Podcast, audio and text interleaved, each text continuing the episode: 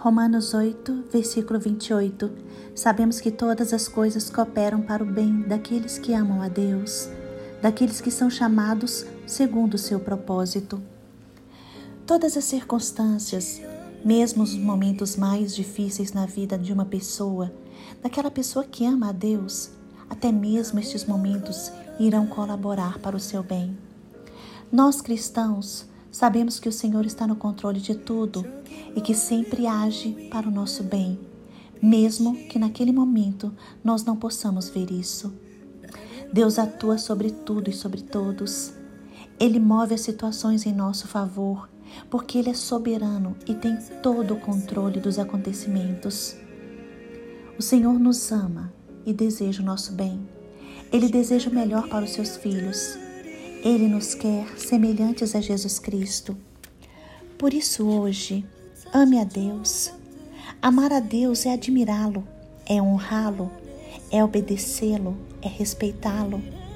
Renuncie ao pecado e siga Jesus Cristo.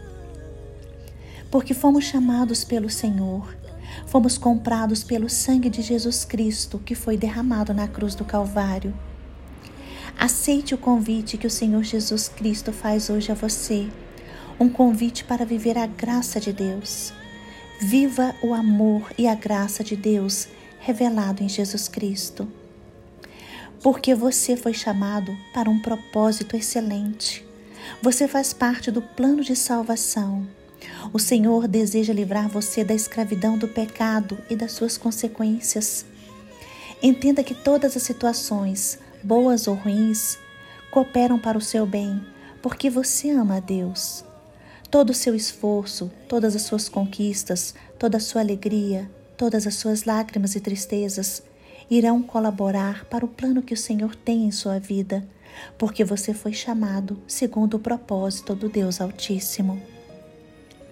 O Senhor não lhe prometeu que esta vida seria um mar de rosas, mas Ele vai estar ao seu lado em qualquer circunstância. Ele não abandona você. Lembre-se que o melhor, o melhor de Deus, o seu bem supremo, não é a ausência de dores e sofrimentos, mas sim o Senhor Jesus Cristo vivendo em seu coração.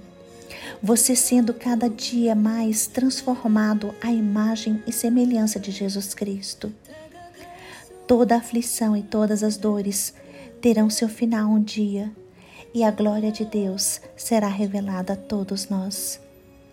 Por isso, continue firme, não desista.